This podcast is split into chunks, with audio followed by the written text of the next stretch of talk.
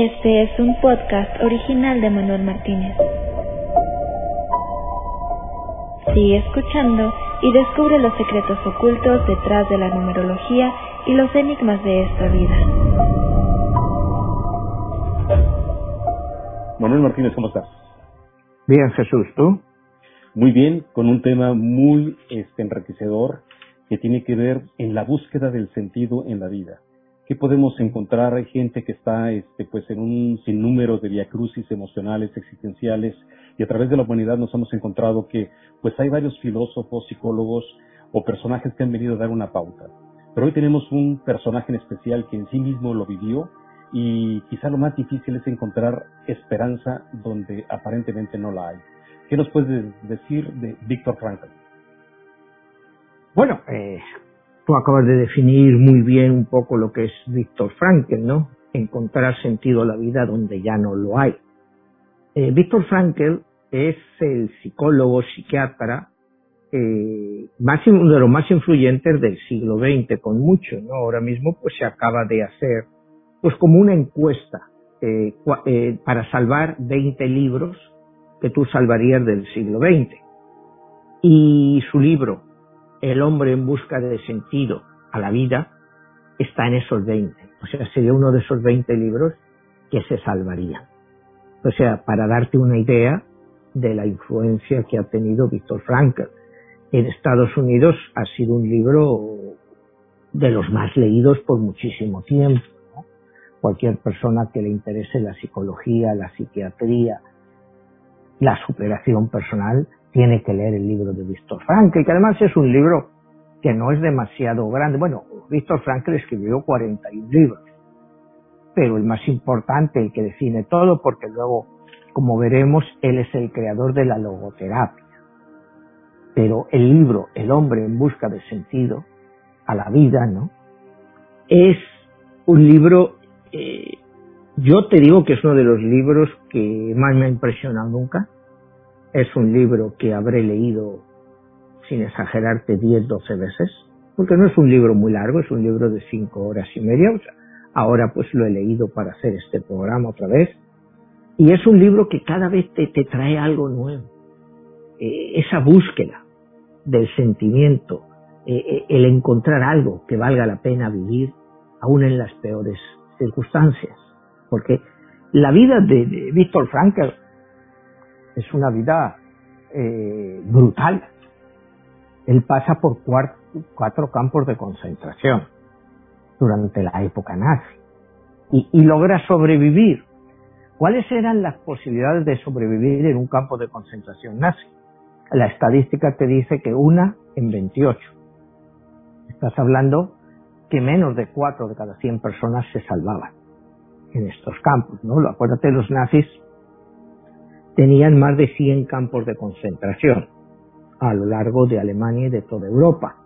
De estos, ellos los dividían en dos tipos de campos, campos de reeducación y campos de exterminio. Los campos de reeducación eh, fueron como 92, 93 y 7, 8 eh, fueron los de exterminio, ¿no? Entre ellos, el más conocido para todos nosotros es el de Auschwitz, donde Víctor Frankl pasó una parte de todo este proceso. ¿Quién es Víctor Frankl? Víctor Frankl nace un 26 de marzo del año 1905. Cuando analizamos su, numerología, pues nos da que al final es un número 8, que no va con la personalidad de una persona como él. Es una persona que sí, el número 8 es un número que, como vemos aquí muchas veces, acaba con dinero. Él sí acabó con bastante dinero, pero a él el dinero pues nunca fue su objetivo. Su objetivo era ayudar al hombre, a las personas, a encontrar un sentido a su vida. Entonces, pues si quieres empezamos un poco, como te he dicho, con su nacimiento. Él ya desde niño pues se interesa por la medicina y ya le venía la idea del sentido de la vida. Logos, terapia, terapia del sentido, que es luego lo que adelante creará. Él ingresa en la Escuela de Medicina de Viena, a los 25 años ya es doctor, o sea, tampoco es tan joven, pero bueno, es lo que tardas en hacer una carrera de medicina, 25 años, y entra en el hospital de Viena, eh, uno de los más importantes. Él empieza ya a generar sus teorías de la logoterapia, que logoterapia, como te he dicho, logo significa sentido, viene del griego, palabra, terapia, terapia del sentido. Pero su vida, pues se ve interrumpida en el año 1938, cuando Adolf Hitler, pues anexiona Austria a través de un referéndum. A partir de ese momento, pues él tiene que dejar eh, su puesto en el policlínico y se va al hospital Rothschild, porque era el único hospital que podía atender a los judíos. Él era considerado desde ese momento, ya no podía trabajar en un hospital que dependiera del Estado, aunque fuera privado, tenía que solo podía trabajar en un hospital para atender a los judíos. Es más, el título de médico se lo degrada. Cuando llega a ellos, los médicos son considerados asistentes médicos, asistentes en medicina.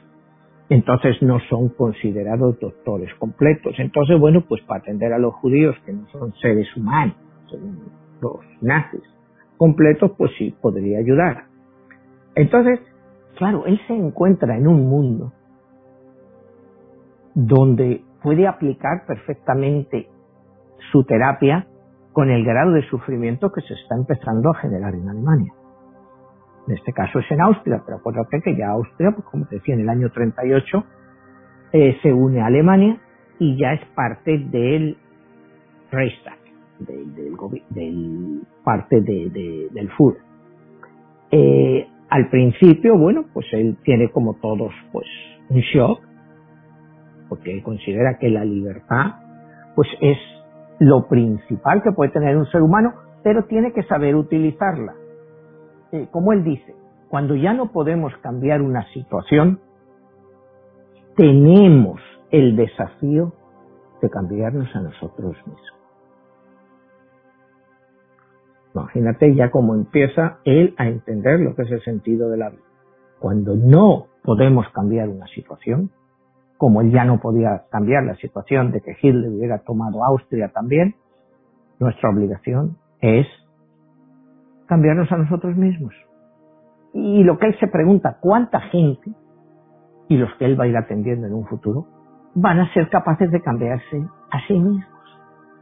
Eh, cuando tú analizas la población mundial hoy en día, eh, la gente sufre, porque tú ves a la gente aún con dinero, con propiedades, con teniendo una casa, una familia, eh, que, la gente vive una crisis existencial tremenda. Sí. Manuel, aquí estamos hablando de un punto muy importante. Quizá dentro del aspecto que él vivió de estar en un campo de concentración, la privacidad, la privación de la libertad, eh, que sería el aspecto más fundamental a donde sabes que te van a, este, a matar, estás ante un proceso tan drástico que, pues, ¿qué esperanza tienes? Él, en su aporte más importante que hace a nivel de la psicología, es saber qué hacer o darte herramientas de cómo tú puedes enfrentar la peor de las adversidades? Exactamente, exactamente. Para él, el éxito como la felicidad es un efecto secundario y muchas veces inesperado. Pero lo que tienes es dedicarte a una causa personal para poder superar todo esto. Él ve que el sufrimiento lo podemos superar a través de una causa personal. Para uno puede ser su familia, para otros puede ser como era eh, en su caso, para él. Él estaba escribiendo el manuscrito en el campo de concentración eh, sobre este libro, El hombre en busca de sentido. Y, y era su sentido ese y ayudar a todos los que le rodeaban. Ese fue el sentido de su vida. Pero vamos a ver cómo él entra en este campo de concentración para eh, seguir con la filosofía. Estábamos en el año 38, eh, Austria pues, se ha unido al Reichstag, al, a los alemanes, al Hitler, y al principio son tolerados en Austria los judíos, o sea, son apartados, pero eh, no empieza una reclusión masiva. Acuérdate que Hitler empieza no recluyendo a los judíos, sino a los primeros que mete en los campos estos de reeducación, eh, porque los campos de exterminio vienen después, es en una segunda etapa, pues es primero a los comunistas, a los sindicalistas, después a los socialdemócratas, luego van a los gitanos, también los gitanos son, y luego ya también a los homosexuales. Cuando él está ahí en Viena, en el hospital, eh, Hitler inicia su programa de eutanasia. Acuérdate que hay una ley en toda Alemania y en todos los territorios alemanes en que cualquier persona que tenga cualquier deformidad, tanto física como mental, debe morir. Debe ayudarse a morir, debe practicarle la eutanasia. Durante este tiempo, pues él se dedica a falsificar informes de enfermos clínicos, pues que están ahí en departamento de psiquiatría antes de ser transferido al hospital Rothschild, y él se dedica a promover informes falsos con el fin de salvar la vida a estas personas. Entonces, pues esto, por supuesto, pues no gusta a la gente que está al mando porque necesitan que haya muchísimas más víctimas para cumplir con los planes de eutanasia del Führer sigue, como te digo, él está en el hospital Rothschild. En el año 41 él se casa, él se casa, pero su matrimonio, dos, tres meses después, se acaba por el hecho en que él es y su esposa y los padres de él son internados en un campo de concentración. Justo antes de esto, y, y esto hay que entender por qué lo hace, ¿no? Él tiene la oportunidad antes de que llegue esta ley de internación para todos los judíos de irse a Estados Unidos, por lo que él recibe una visa para él y para su esposa para irse a Estados Unidos. Él está confundido si aceptar o no aceptar el irse a Estados Unidos. Eh, lógicamente cualquier persona hubiera aceptado.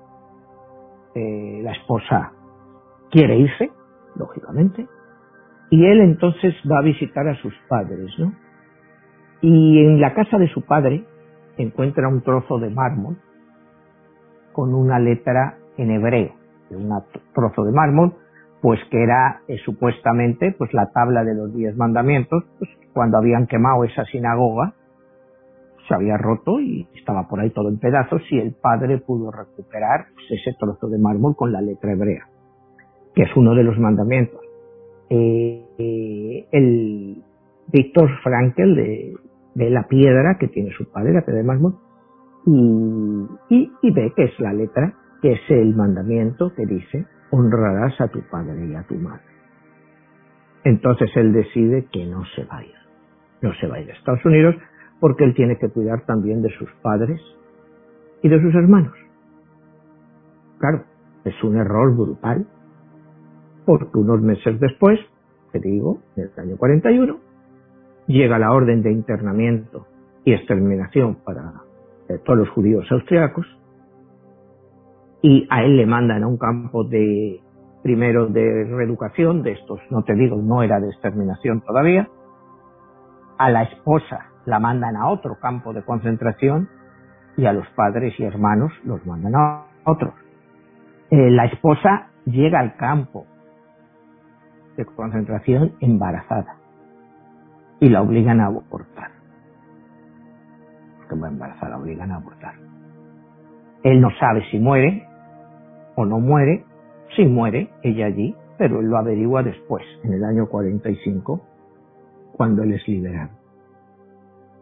Los padres de él también mueren en el campo de concentración, igual que sus hermanos. O sea, él ha perdido todo él ha perdido todo y siempre le quedará, pues en su mente, el hecho de si hubiera podido salvar a su esposa habiéndose ido a Estados Unidos. Posiblemente sí, pero como él dice, no es el pasado lo que nos detiene, es el futuro. ¿Y cómo lo debilitamos hoy? O sea, para él el pasado ya no cuenta. lo que cuenta es el futuro, pero nuestro futuro lo estamos debilitando constantemente. La vida nunca se vuelve insoportable por las circunstancias, cuidado, sino por la falta de significado y propósito de la misma. Entonces, con esta idea, que la, la vida nunca se vuelve insoportable por las circunstancias, sino por la falta de significado y propósito, cuando él llega al campo de concentración no sabe si la esposa está viva, si los padres están vivos, si los hermanos están vivos, pero él tiene que encontrar un propósito a su vida. Él tiene que encontrarle un propósito y ese propósito es la logoterapia. Toda la, idea que él va desarrollando para entender un poco nuestros espectadores qué es la logoterapia. Digamos que eh, en el mundo, bueno, en la época, hay dos grandes escuelas de psicología y psiquiatría. La primera fue la de Freud, que decía que el hombre lo que buscaba era el deseo y el placer, era lo que movía a los hombres, o sea, para las personas mujeres, que era la línea, el deseo y el placer. Después viene lo que se llama la segunda escuela de Viena con Adler, que dice que lo que mueve a las personas es el poder. Y la tercera escuela de Viena es la que funda Víctor Frankl, que es la logoterapia, que dice que lo que mueve al hombre, al final, es el sentido de la vida. En fin, eh, yo no soy experto en psiquiatría o psicología, pero yo creo que es una combinación nuestra vida de las tres cosas. O sea, que sería una combinación que ninguna es prevalente en el ser humano. Algunos sí, sobre todo lo que es el poder eh, sí puede ser prevalente en ciertas personas. Eh, él, dice que la libido, el seso, es un refugio para, por no encontrar el sentido a la vida. Es como él lo ve. Pero entonces ahí ya se genera pues, la primera gran polémica con esta escuela, que te digo, es una escuela muy, muy seguida hoy en el mundo de la psicología, en el mundo de psicología, sobre todo para personas pues que son drogadictas, que, que tienen ciertas adicciones. Y él trata mucho con este tipo de pacientes después, con un drogadicto, con alguien que se quiere suicidar. Pues bueno, ¿y tú por qué te quieres suicidar? Bueno, pues porque yo no, no tengo ya nada que hacer aquí. Y es cuando él dice, no, tienes que encontrarle sentido a tu vida, aunque sea el sentido más simple pero tienes que tratarle, eh, encontrar ese sentido, ¿no? Y él está en el campo de concentración y, cuando está pues con otros prisioneros y habla con ellos, eh, dice las decisiones que tomamos, no las condiciones en las que nos encontramos, son las que determinan quiénes somos. O sea, tú puedes estar en la peor de las condiciones, como él estaba, e, en un campo de concentración porque, claro, en su libro él te describe las condiciones de los campos de concentración. no es lo mismo, como él pasa por cuatro campos durante todo este periodo. Ahí le van trasladando, pasa por cuatro campos. Primero, como te digo, está en un campo de, se llama así, reeducación, donde ahí, pues a los prisioneros se los mataba de hambre y de trabajo. O sea, él describe el hambre que pasaba. O sea, era una situación horrorosa, que era matarlos de hambre. Imagínate la tortura para todas estas personas que era estarse muriendo de hambre cada día, que no podían prácticamente comer, que les daban unas cantidades de comida eh, exiguas, mientras que los tenían trabajando por 12, 14, 15 horas. Entonces, en ese momento él te dice, la decisión que tomemos ahora, no la condición en la que nos encontramos, es la que va a determinar quiénes somos. Claro, ah, es un punto demasiado radical, porque ¿qué decisión podemos tomar en un momento así? Una persona, pues que es, es que él te entra eh, eh, eh, en el momento más difícil pues, que ha pasado quizá la humanidad de exterminio masivo de un pueblo, pero no solo de un pueblo, y de los 12 millones de víctimas de Hitler en campos de concentración, pues 6 millones fueron judíos, pero 6 millones fueron todas las otras personas, como te decía antes, que sindicalistas, homosexuales, gitanos, esas personas pues experimentaron lo mismo. ¿Cómo puedes hacer tu frente a, a esa situación, no? Él te dice que nuestra mayor libertad humana es que, a pesar de nuestra, a pesar de nuestra situación física en la vida, siempre estamos libres de escoger nuestros pensamientos. Claro, leído así. E-, eso es impresionante, ¿eh? Sí, es, impresionante, ¿no? Porque eh, claro que somos libres de escoger nuestros pensamientos, pero en una situación de tortura, de humillación, ¿cuáles pueden ser tus pensamientos? O sea, todo el mundo es capaz, quizá como él, de poder realizar esos pensamientos, de, hacerlos positivos, de, luchar un sentido a la vida. O, la gente lo que ya quiera eh, es salir de eso como sea, que los maten, que dejen de torturarlos. Pero sí, es una frase muy bonita, ¿no? Es nuestra mayor libertad humana es que, a pesar de nuestra situación física en la vida, como él estaba en un campo de concentración, siempre estamos libres de escoger nuestros pensamientos. Claro, él les decía eso a otros presos. Y, le decían, yo la verdad, yo me estoy muriendo de hambre, yo no sé si mañana van a acabar conmigo, ¿cómo puedo escoger mis pensamientos? O sea, eh, es muy complicado, ¿no? Acuérdate una de las anécdotas que él cuenta cuando él llega al campo de Auschwitz. Eh, al llegar al campo de Auschwitz, según llegaban en los trenes, hacían dos filas, una a la izquierda y otra a la derecha. Eh, ellos no sabían qué fila escoger, porque ni ellos la escogían, porque era el capo de turno que estaba allí, les decía tú para la izquierda, tú para la derecha. Normalmente, en el de la izquierda ponían a gente pues que la veían muy debilitada y que no estaban suficientemente capacitados para trabajar.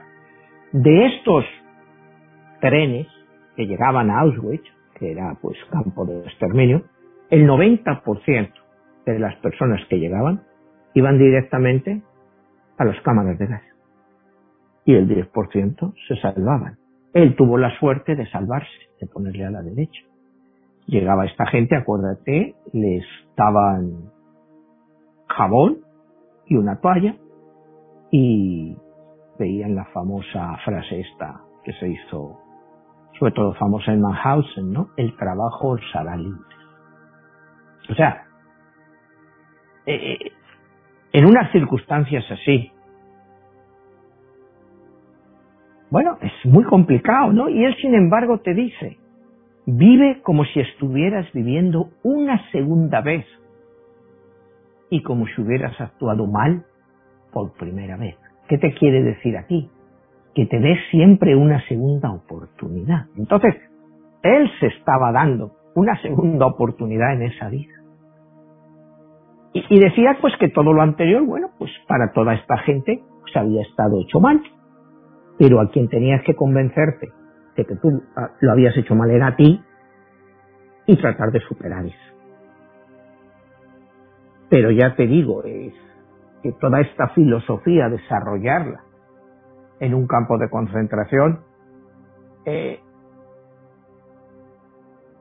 e-, es increíble, ¿no? Como dice él, ningún hombre debería juzgar a menos que se pregunte con absoluta honestidad si en una situación similar no habría hecho lo mismo. Ahí es que está enfocando varios puntos. Ningún hombre sería capaz de juzgar, a menos que se pregunte con absoluta sinceridad si en una situación similar podría no haber hecho lo mismo. ¿Qué te quiere decir eso? Eh, los guardias del campo de concentración, si tú hubieras estado en su situación, ¿cómo hubieras actuado? También les iba la vida a ellos. Entonces, él trata de entender la situación de otros y de ahí tratar de encontrar sentido a lo que le estás haciendo. Él dice, el significado de mi vida es ayudar a otros a encontrar significado en la suya. O sea, él lo tiene muy claro. O sea, él cuando está ahí sabe que esto, el significado de su vida lo encuentra ayudándole a todos los otros prisioneros que lo Ese va a ser lo que él considera su mayor logro en la vida. Poder ayudar a esas personas a encontrar algo para continuar esa vida. Un sentido.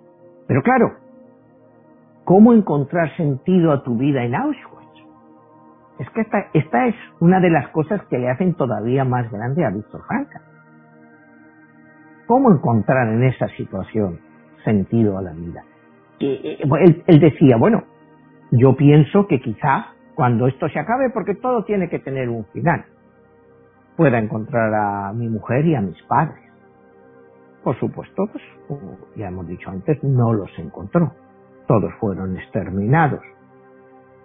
Eh, eh, él dice que ser tolerante no significa que se comparta la creencia de otra persona, pero significa que hay que reconocer el derecho de otra persona a pensar diferente de ti y, según su propia conciencia.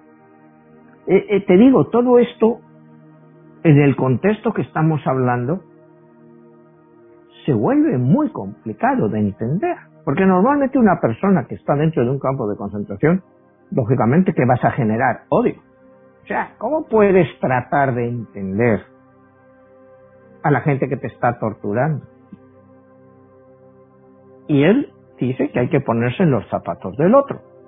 Eh, eh, por eso eh, él ha sido muy controversial incluso entre los propios judíos. O sea, diciendo, bueno, es que estas cosas son complicadas de entender.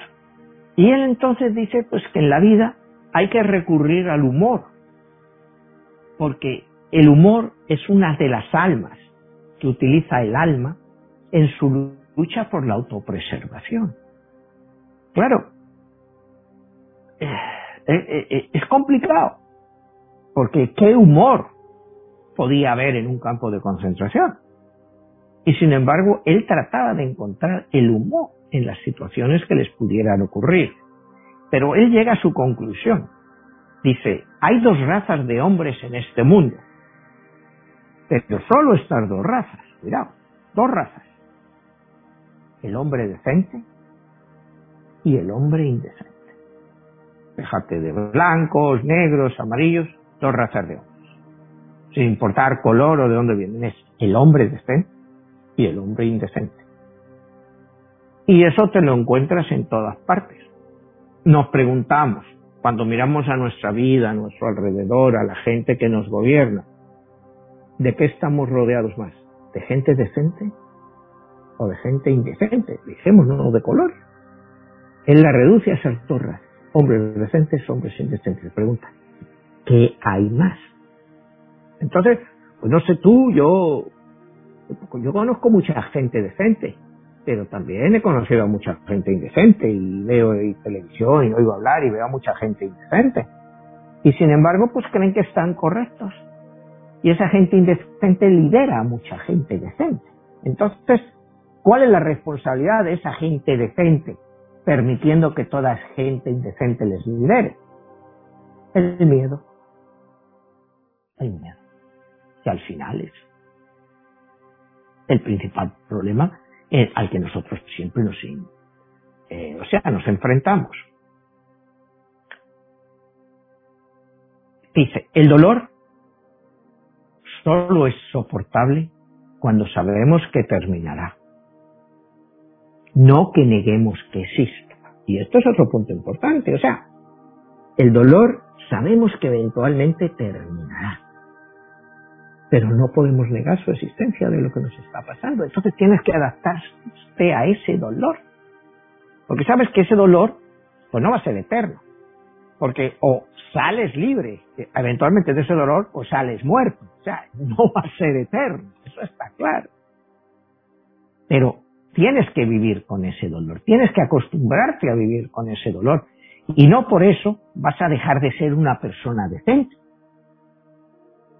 Pues claro, en los campos de concentración pues nos hemos encontrado con situaciones eh, de una indecencia máxima, pues dentro de los propios, eh, lo que llamaban los capos, eran pues, ellos mismos, judíos, pues que les ascendían un poco y eran los que llevaban la batuta y los que imponían los castigos. ¿Esas personas son decentes o indecentes? ¿Lo hacían por supervivencia o por qué lo hacían? Pero ellos escogieron eso. Ellos fueron los que lo escogieron. Entonces, eh, a ti te dieron la libertad de escoger.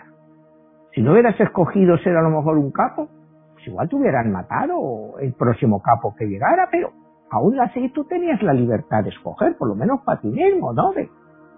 ¿Lo hago o no lo hago? Pero tienes que vivir con las consecuencias de lo que has decidido. Manuel, haces mención de un mecanismo de supervivencia como el sentido del humor.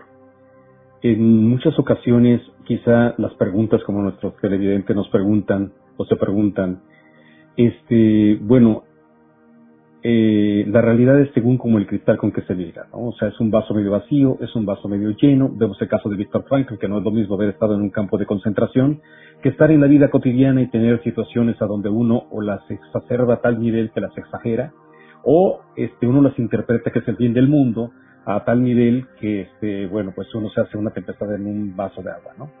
La pregunta es, en relación de su aporte de Víctor Frankl, ¿qué tanto esa situación extrema que él vivió en el campo de concentración se puede llevar a cabo y se puede llevar a la práctica en nuestra vida cotidiana. Bueno, lo que él siempre te dice, y hay una frase de él, es sufrir de manera innecesaria es, más, es masoquista, más que heroico. Entonces todas esas personas que nos rodeamos, que tú les ves que están siempre sufriendo, pues ese sufrimiento que llevan pues muchas veces eh, para nosotros, que lo vemos desde fuera, no es real, pero para ellos es real. Pero yo por la gente que conozco, por lo que veo, mucha gente eh, escogen ese sufrimiento como una forma de vida. O sea, hay gente que la ves que están siempre sufriendo, ¿no? Eh, y él te dice, cuando un hombre descubre que su único destino es sufrir, su única oportunidad radica en la forma en que él soporta esa carga, ese sufrimiento. Tu pregunta yo creo que se responde con eso, ¿no? O sea, ¿cómo lo soportan todas estas personas que vemos, como tú dices, que eh, se hunden en un vaso de agua? Pero para esas personas es real. Quizá la logoterapia pudiera ayudarles muchísimo a encontrar un sentido en su vida, pero todas estas personas eh, que nosotros conocemos, que podemos conocer, no creen nunca que necesitan ayuda. Tú vas con una persona, con un alcohólico, por ejemplo, que tiene una vida de sufrimiento muy importante y sin embargo no cree que sea un alcohólico o un alcohólico. No creen que necesiten ayuda. Y esas personas, si se les aplicara la logoterapia, que trataran de canalizarles a encontrar un sentido a su vida, aunque fuera un sentido mínimo, pues todo eso les ayudaría. Yo creo que para mí esto es uno de los grandes aportes de Víctor Frankl, el encontrar un sentido a tu vida, aunque sea pequeño. Aunque sea pequeño, dejar atrás el pasado y empezar a vivir otra vez, una segunda vida. Olvídate de lo que has hecho. Empieza otra vez. La palabra que él menciona es la voluntad de sentido. ¿Qué requiere? ¿Qué, ¿Qué se expresa? ¿Qué quiere decir con esa parte de la voluntad de sentido? Bueno, es, para mí está claro que es lo que tú piensas. O sea, ¿cuál es el sentido de tu vida? Tú le puedes preguntar a cualquier persona, ¿cuál es el sentido de tu vida?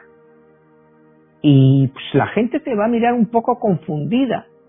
¿Cuál es el sentido de mi vida? Bueno, pues vivir lo mejor posible, pasarlo lo mejor posible, que mi familia esté lo mejor posible y que todos estemos lo mejor posible. Pero ese es el sentido a una vida.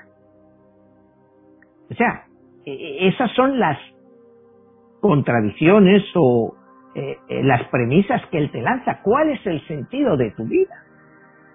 Eh, puedes decir una persona que tiene un hijo inválido y que solo hace cuidarla. Pues esa persona va a tener un sentido a su vida en cierto modo, que es cuidar por ese hijo. Y él pone ejemplos, pone un ejemplo de suicidio, eh, ya después, cuando ya él está eh, en su centro de Viena, y, le viene una madre que le cuenta una historia, pues, que se quiso suicidar, y que fue precisamente, eh, era una madre, que me acuerdo bien la historia, que su hijo acababa de morir, pero ella tenía un hijo inválido. Muere el muchacho que está bien y la madre se quiere suicidar. Y, le dice al muchacho inválido, dice, bueno, nos suicidamos juntos. Y dice el muchacho inválido, no, yo no, ¿por qué me voy a suicidar? Yo quiero seguir con mi vida. Y entonces la madre entiende que el sentido de su vida debe de ser cuidar de ese hijo para que ese hijo pueda encontrar a su vez sentido a su vida. O sea, hay veces que no encontramos el sentido a nuestras vidas pero el sentido puede ser la cosa más simple, como te digo, cuidar a ese hijo. Eso puede ser todo un sentido que llene una vida, estar dando tu vida, el sentido de tu vida para ayudar a ese muchacho. Pero Manuel, ahí también entrarían las expectativas que nos generamos, ¿no? Porque vivimos como que una realidad virtual y mucho se maneja en relación de nuestras emociones, la depresión, la euforia, vivimos así un sinnúmero de cosas. Algo que me llamó mucho la atención, eso que mencionas en un principio, de que el sexo y el placer, ¿no? Puedan ser también como una fuga en relación de no saber manejar el sentido de nuestra vida, ¿no? Aunque va implícito en nuestra naturaleza como seres humanos de la reproducción y que es algo que está pulsando y que nos está diciendo reproducete como especie. Pero qué tanto eso se puede volver en cierto momento una adicción, se puede volver este, pues una patología, ¿no? A donde pues ya se pierde el rumbo de todo. Y la pregunta es, ¿cómo saber que sí hemos encontrado un sentido a nuestra vida? Bueno, pues la forma de saber si has encontrado un sentido a tu vida es una respuesta que te la tienes que dar tú a ti mismo. Tú puedes tratar la logoterapia, puedes ver a un psicólogo, pero el que tiene que encontrar realmente ese sentido a su vida eres tú. O sea, y eso lo sabes tú bien, tú ves a gente, antes me hablabas de depresiones, de... Bueno, estas personas normalmente es que no, su vida no tiene ningún sentido pueden estar rodeadas de riqueza, rodeadas de todo lo que quieras, pero su vida carece de ningún sentido. Entonces, ese sentido a tu vida tienes que encontrarlo tú. En la logoterapia eh, te ayuda, pero él te dice, Víctor Frankel te dice que al fin él comprendió el significado del mayor secreto del ser humano, y el pensamiento de esa persona que tienen que impartir para la salvación del hombre. Y esa salvación solo viene a través del amor. Del amor tanto a ti mismo como del amor que puedas profesar a otras personas, que ya te digo, puede ser tu esposa, tu hijo. Eso es lo que puede dar significado a su vida a muchas personas. El amor. O sea, hablar de amor cuando estás en un campo de concentración. Eh, eh, es un poco complejo, ¿no? Es eh, hablar de, una cosa pues que es ilusoria. O sea, ¿quién puede pensar en el amor cuando estás ahí siendo destrozado, destruido, tanto moral como físicamente, ¿no? él dice en otra anécdota que que lo más duro de los golpes que le daban los guardas de la prisión no era en sí el golpe, sino el insulto que ese golpe llevaba escondido. Que no era necesariamente ese dolor físico, sino ese momento de insulto, de desprecio por ese golpe que le estaban dando. Porque era un desprecio hacia la persona, no ya te estaban golpeando porque fueras lento en una fila o porque no estuvieras cargando suficientes cajas o piedras, es el insulto agravante que va con ese golpe. Claro, estamos hablando de una profundidad de pensamiento muy grande, ¿no? Y, como él te dice, en todo momento nuestra mayor libertad es la libertad de elegir nuestra actitud nuestra actitud. Tú estás en el campo de concentración, pero tú puedes escoger cómo vas a comportarte en ese campo. Vas a ser un ser decente o un ser indecente. Tú puedes escoger eso. A ti no te pueden obligar a ser una persona indecente si eres una persona decente. ¿Que te puede costar la vida? Pues al fin y al cabo es tu libertad escoger una cosa u otra. Pero nadie te puede quitar eso. Claro, y cuando él va y con después del año 45, 46, cuando él empieza a dar sus conferencias y todo esto, pues a él le critican severamente. ¿Cómo yo puedo escoger mi actitud cuando un tipo me está golpeando, cuando estoy viendo que están cremando a miles y miles de, personas? Eh, ¿Cómo puedo eh, escoger yo mi actitud? Y él insiste en que sí, que tú puedes escoger la actitud con la que estás mirando todo eso.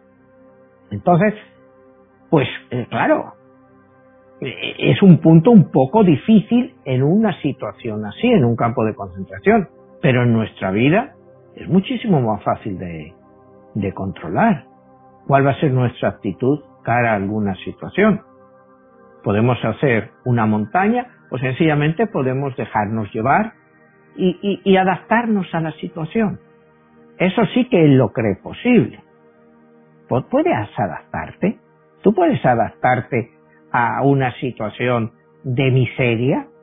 Es cómo tú aceptes esa situación de miseria. Pero eso no quiere decir que esa situación de miseria tenga que ser el fin para ti. E, esa situación de miseria puede tener un fin. Cree en ese fin. Y eventualmente podrás superarlo. Pero si tú te atormentas, que miserable soy, que mental esto, eh, tú mismo te vas a acabar hundiendo por tu propia actitud. Él dice, yo nunca me olvido de ninguna buena acción que me hayan hecho, pero tampoco guardo rencor por una mala. Imagínate qué difícil es decir eso cuando acabas de salir de un campo de concentración. Nunca me olvido de ninguna situación buena que me hayan hecho, pero no guardo rencor por ninguna mala.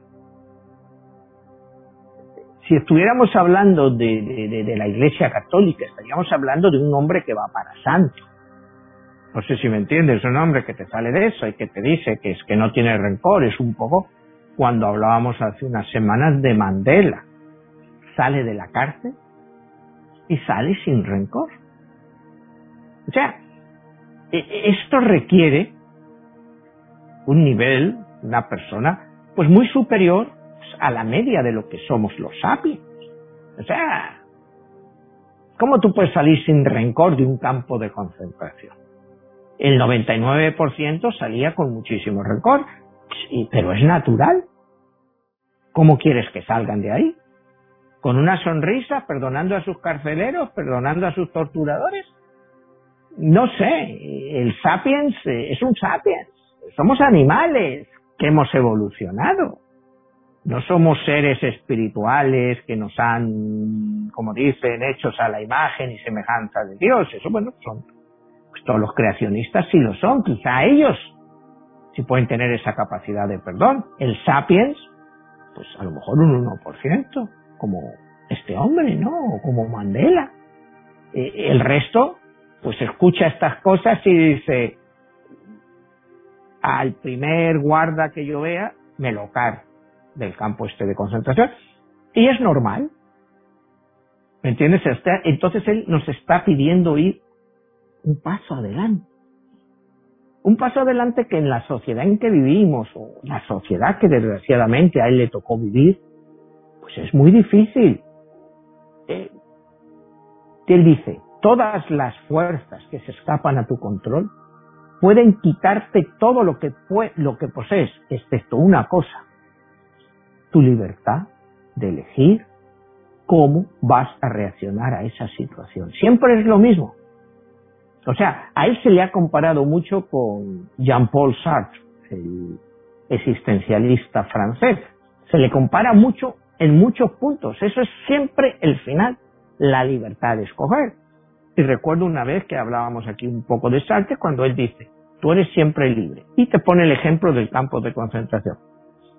A ti como oficial alemán te dicen mata a este prisionero judío, a este niño judío.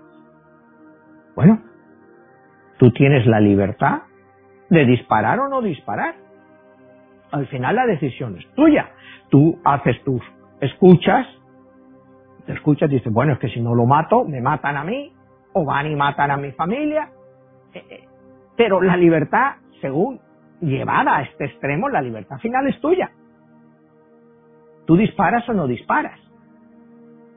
Eh, no sé si me entiendes, tú puedes responder a esa situación. ¿Cómo respondes?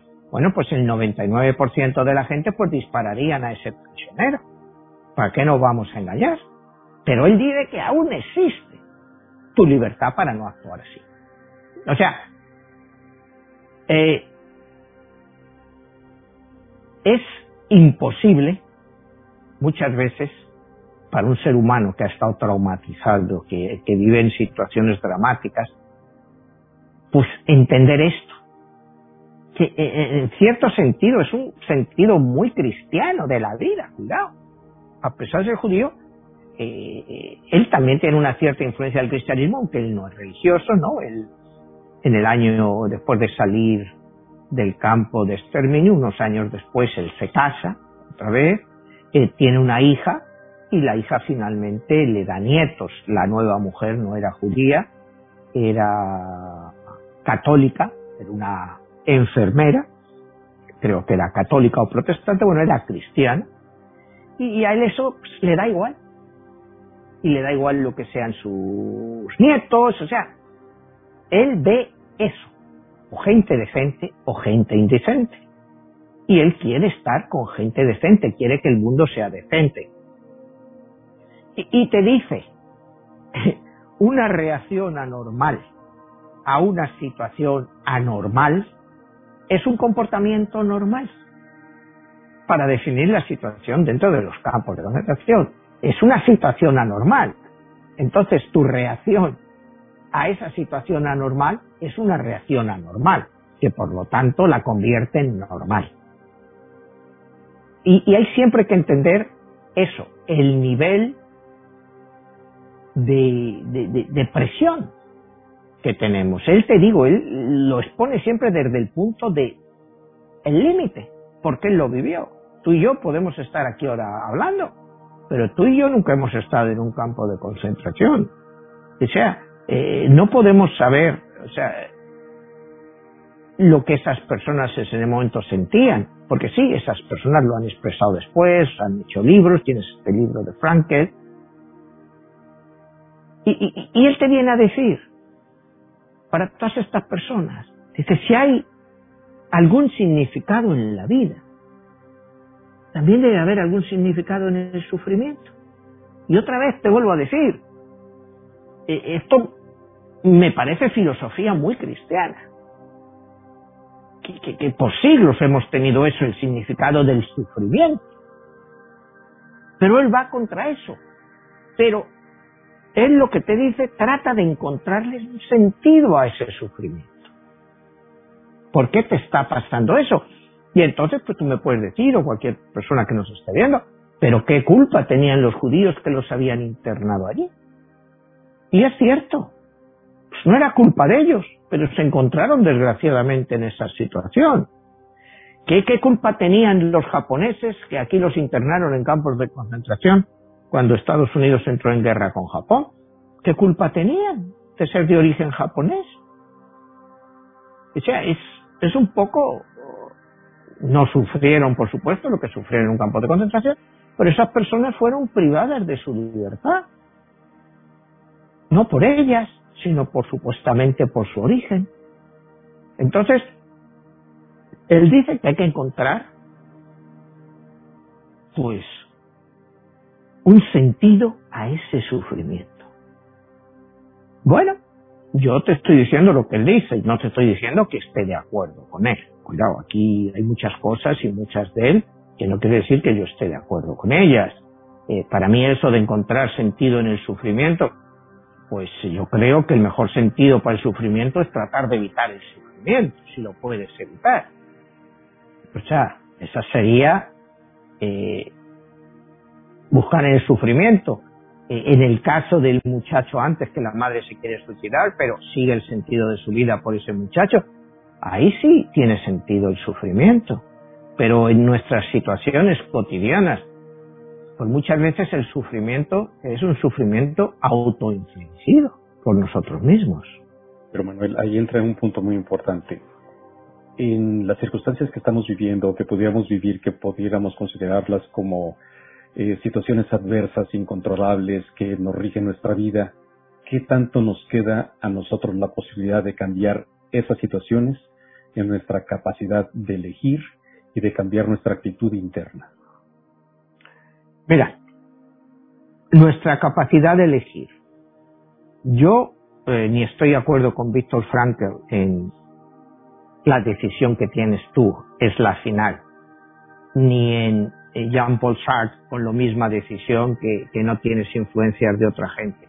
O sea, para mí eh, hay decisiones que tomamos en la vida y, que no vienen decididas por nosotros, que nos obligan a tomar decisiones. Ponte el caso de una persona que viene una crisis, pierde su trabajo, no puede pagar su casa, pierde su casa, él está afectando con esa situación externa, porque él no la ha provocado, pero está cambiando su vida, está cambiando la vida de su esposa y la vida de sus hijos.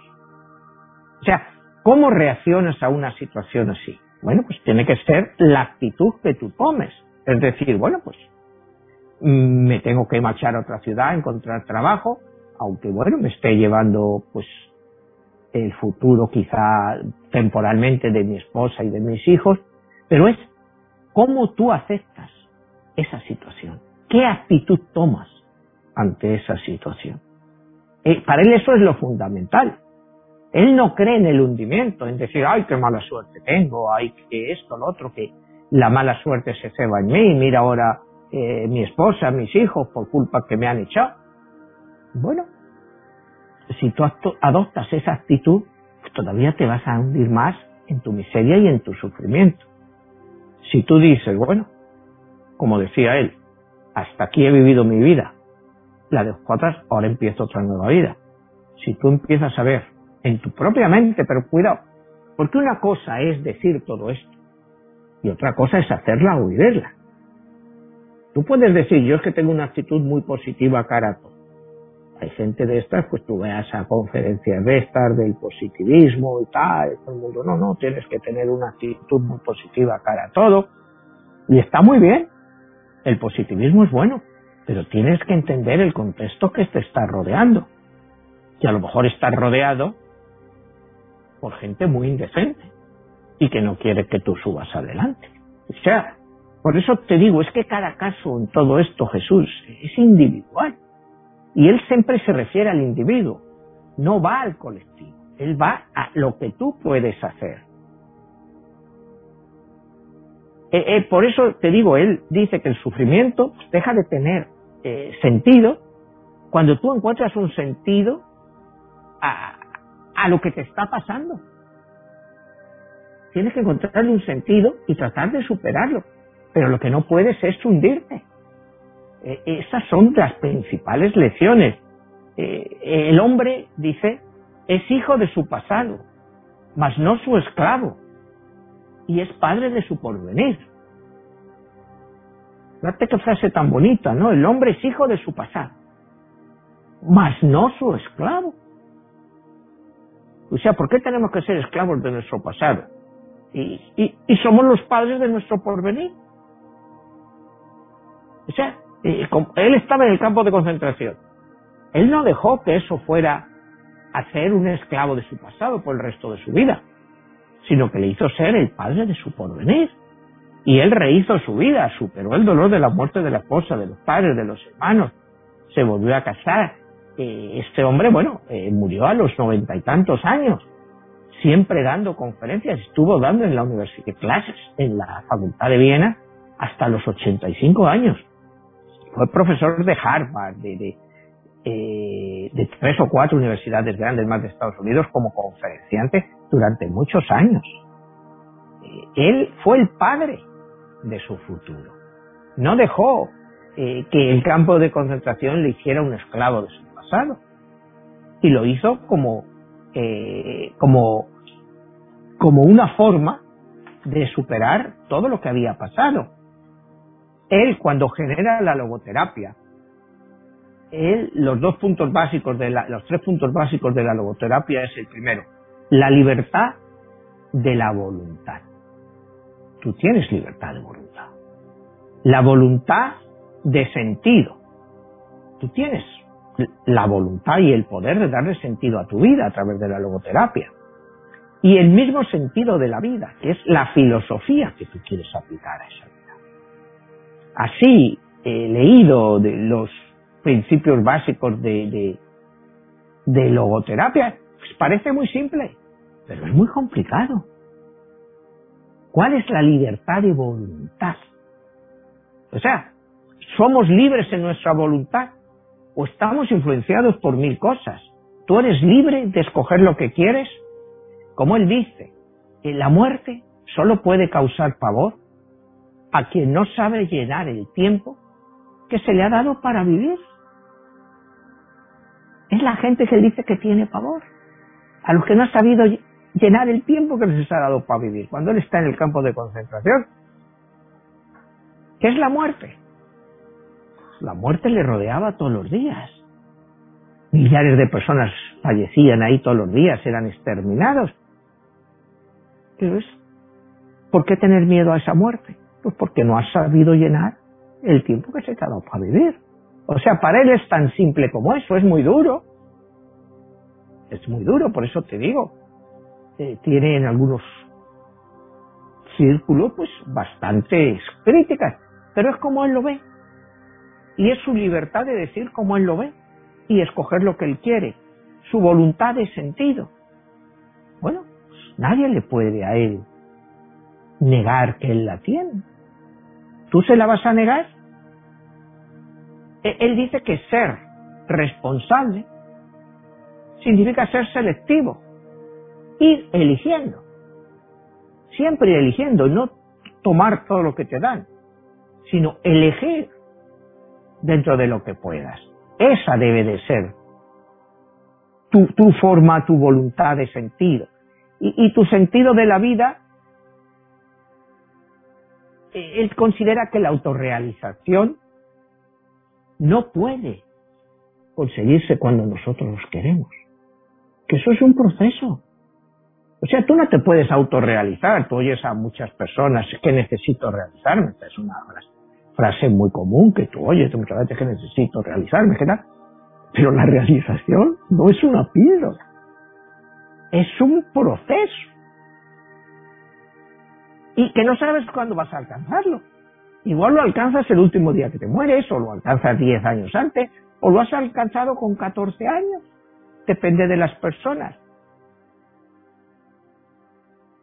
Y te dice que solo en la misma medida en que un hombre se compromete con el cumplimiento del sentido de su vida, es en esa misma medida en la que se autorrealiza. O sea, tú no puedes pensar en autorrealizarse, que te digo, esa es una palabra muy común de... Si no tienes un sentido. O sea, eh, yo te digo, yo es que a veces hablo con gente, no, que necesito autorrealizarme, pero bueno, ¿cómo te vas a autorrealizar? ¿Qué sentido tú tienes para autorrealizarte? ¿Que eres escritor? Bueno, pues escribe. Es que escribo y, y no vendo libros, a nadie le gusta. pero tú te estás autorrealizando. Tú estás expresando ahí lo que tú quieres, un pintor o, una persona que trabaja en, yo qué sé, en, en el departamento de exportación de una compañía. En cierto modo, quizá eso no te esté autorrealizando intelectualmente, pero te está ayudando a que tú puedas buscar sentido a tu vida y autorrealizarte. Pero Manuel, aquí nos encontramos que es muy común diferentes escenarios lo que vivió Víctor Frankl en un campo de concentración. La inmensa mayoría de las personas que vivimos, quizá una de las cosas que más ansiedad nos genera es tratar de conseguir lo que queremos, pero no lo podemos conseguir. Como que las condiciones son adversas, algo no fluye a nuestro favor, y siempre es esa pugna, ¿no? Y ahí es donde viene el sufrimiento, el dolor, la depresión, porque en el fondo estás buscando una satisfacción, que pudiéramos decir que es placer. Y la, la parte más importante es este, qué es lo que haces con lo que te sucede. La inmensa mayoría de las personas nos sentimos víctimas del destino, de las circunstancias, de mil cosas. Pero lo más importante es con esta terapia de la logoterapia, de lo que propone Víctor Frankl, ¿qué sería quizá el meollo más importante de estos puntos que está señalando, donde la gente que vive a diario ese conflicto interno, cómo puede salir de él? Según él mismo, y te voy a utilizar sus palabras, el hombre puede conservar un vestigio de la libertad espiritual, de independencia mental, incluso en las circunstancias más terribles de tensión psíquica y física. Esto es lo que yo les diría a estas personas que me están diciendo. Incluso en los peores momentos, tú todavía puedes conservar eh, tus capacidades psíquicas y físicas para superar esa situación. ¿Cómo lo pueden superar? Pues Víctor Frankl te diría, buscando sentido a tu vida. Todas estas personas que me acabas de comentar, que viven todos esos problemas, que es el 95% de la población, ¿se han planteado una vez el sentido de su vida? O sea, yo estoy seguro de las personas que nos están viendo aquí, ¿cuántas se han planteado alguna vez cuál es el sentido de su vida? Y si lo tienen, el sentido de su vida para unos puede ser el placer, eh, los negocios.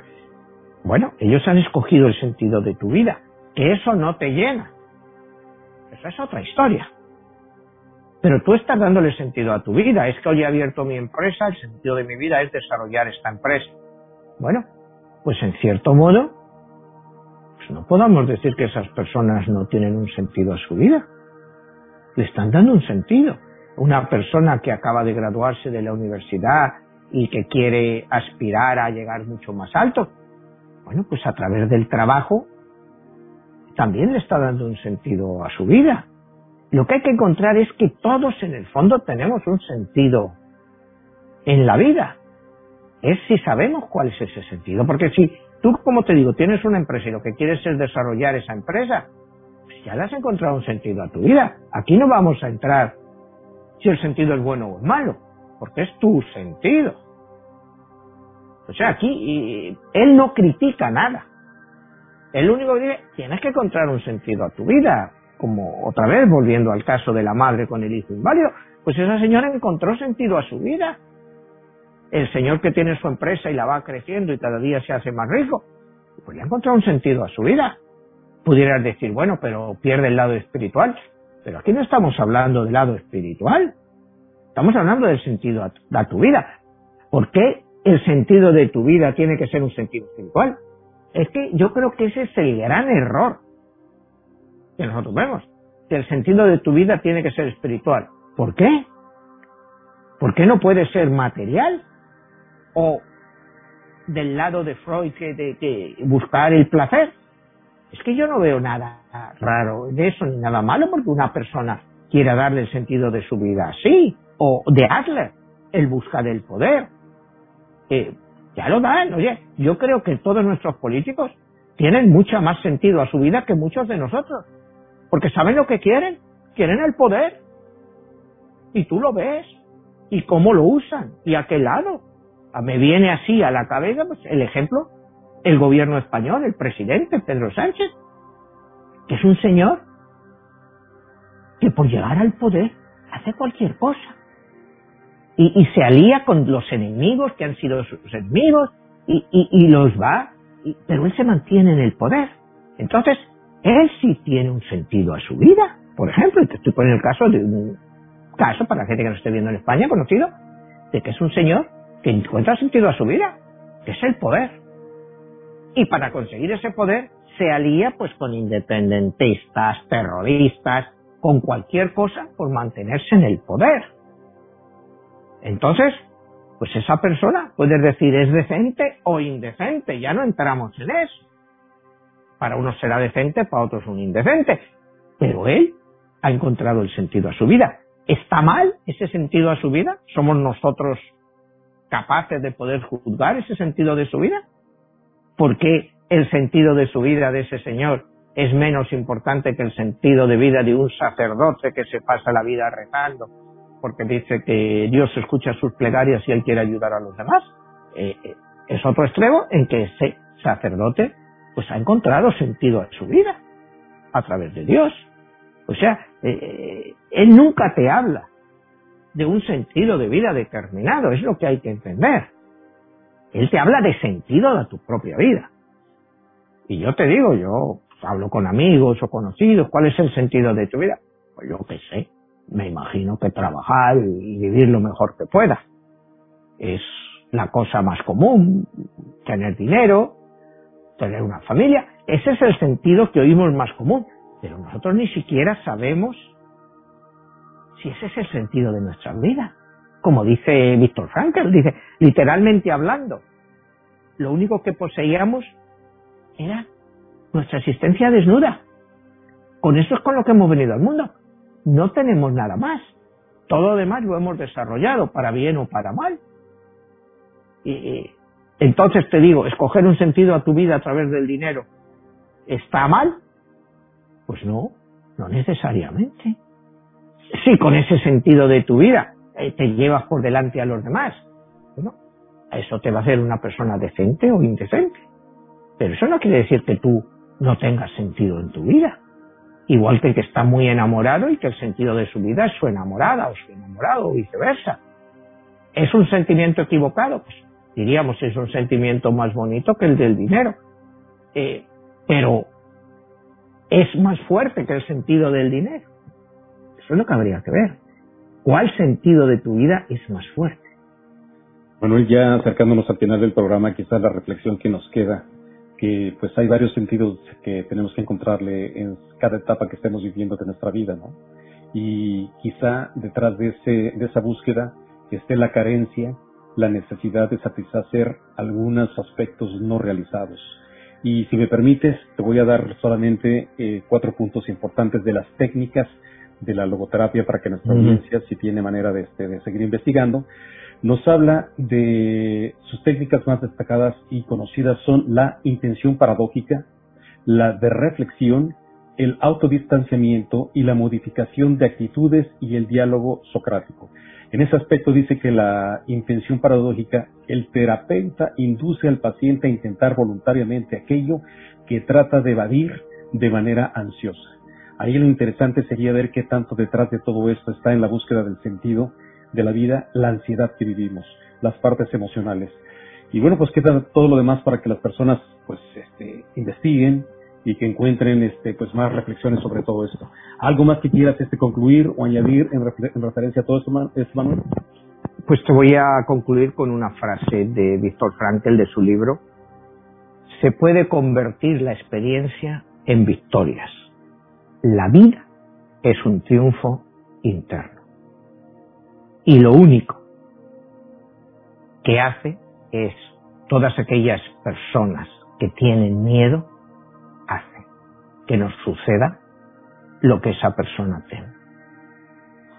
Yo creo que esto te define muy bien la personalidad de Franco. El miedo hace que te pase lo que tienes miedo a que te pase. Hay que evitar el miedo y seguir adelante, pues como dice él, nuestra experiencia hay que convertirla en victorias y la vida al final no es más que un triunfo interno. Pues muy bien, Manuel. Este, yo añadiría una frase también que uno obtiene lo que enfatiza. A veces este, nos ponemos a enfatizar la vida desde un punto de vista negativo y nos olvidamos que sí hay esperanzas. Y la otra sería que lo más importante no es lo que te pasa, sino lo que tú haces con lo que te pasa. Que al final de cuentas es lo que te va a llevar a un rumbo donde transformes tu vida en esa búsqueda de ese sentido.